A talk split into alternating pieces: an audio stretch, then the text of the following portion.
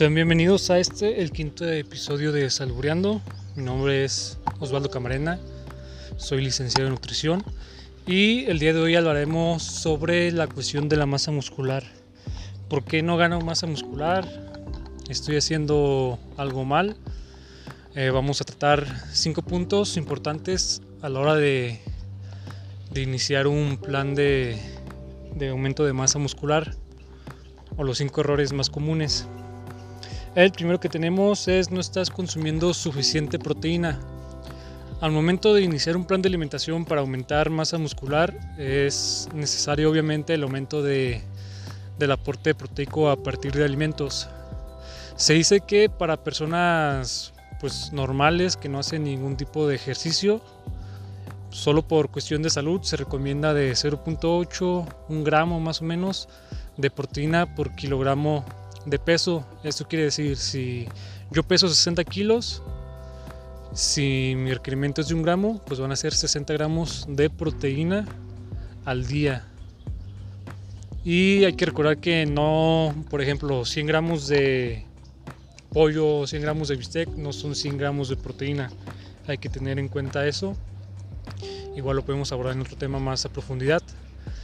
Eh, para aumentar masa muscular, eh, las referencias nos marcan desde 1.6 hasta 2.2 gramos por kilogramo de pesos al día.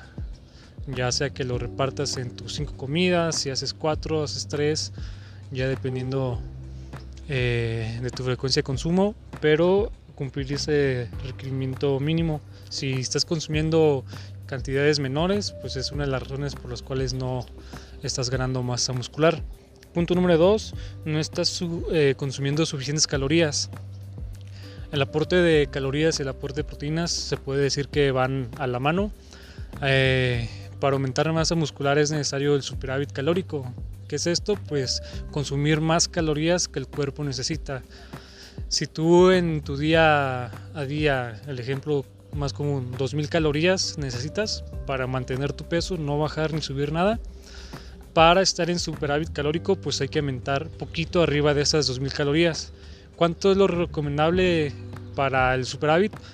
Se habla desde 250 calorías hasta unas 500 calorías extras a las que necesitas.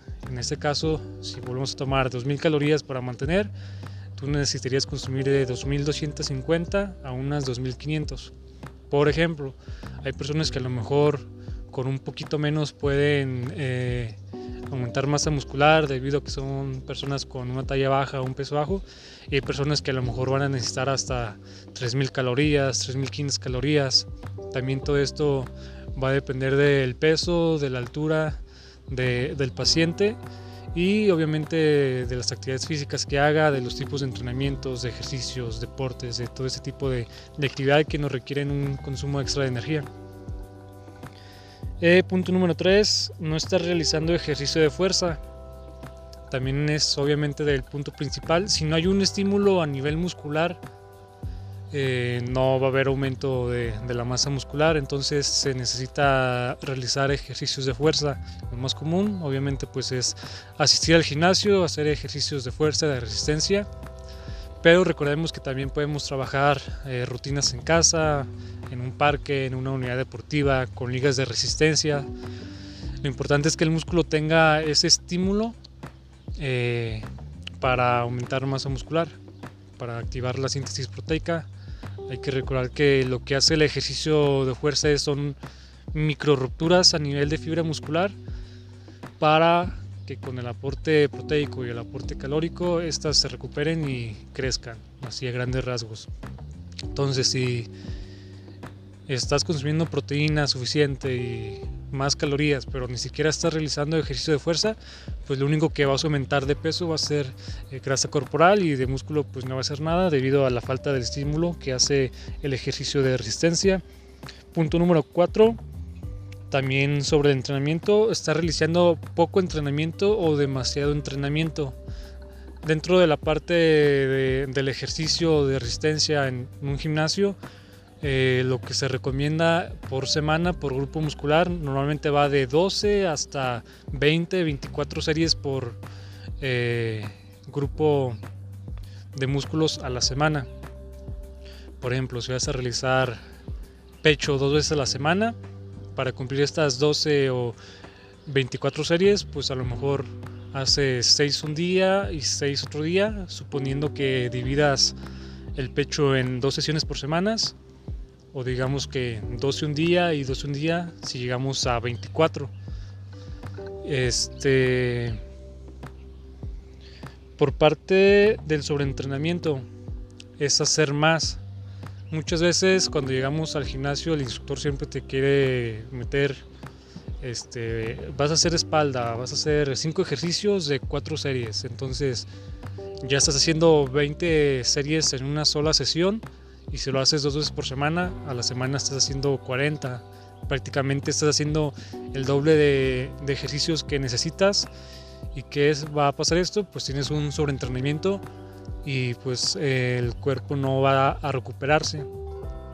O de igual manera, el, poco entrenamiento, pues a lo mejor nomás haces dos series un lunes para pecho y el jueves haces dos, traes dos series, a la semana tuviste cuatro, entonces no estás llegando este, al mínimo recomendado, que serían por ejemplo a lo mejor 10 series a la semana, entonces no tienes el suficiente estímulo.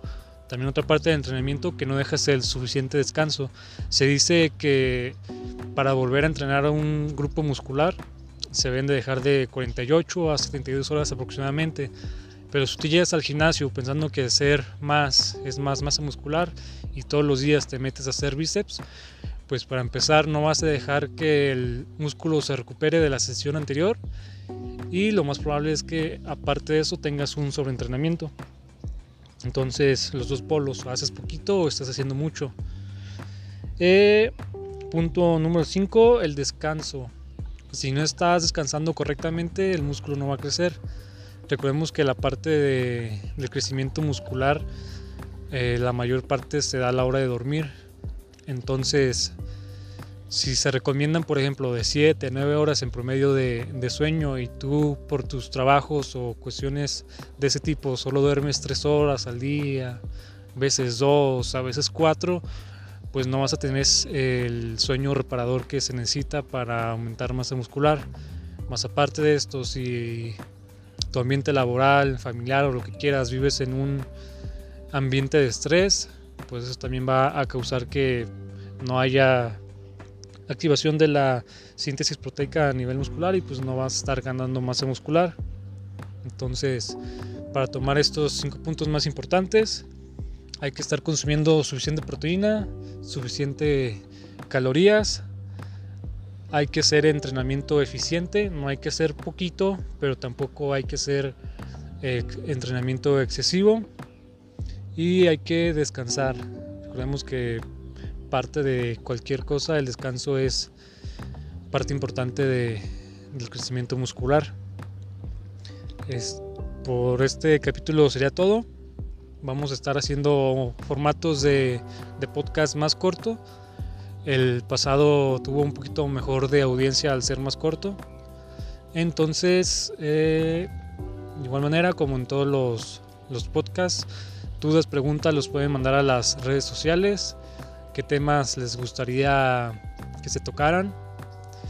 Y pues sería todo por mi parte. Yo soy Osvaldo Camarena y gracias por escuchar este episodio número 5 sobre aumentar masa muscular. Gracias.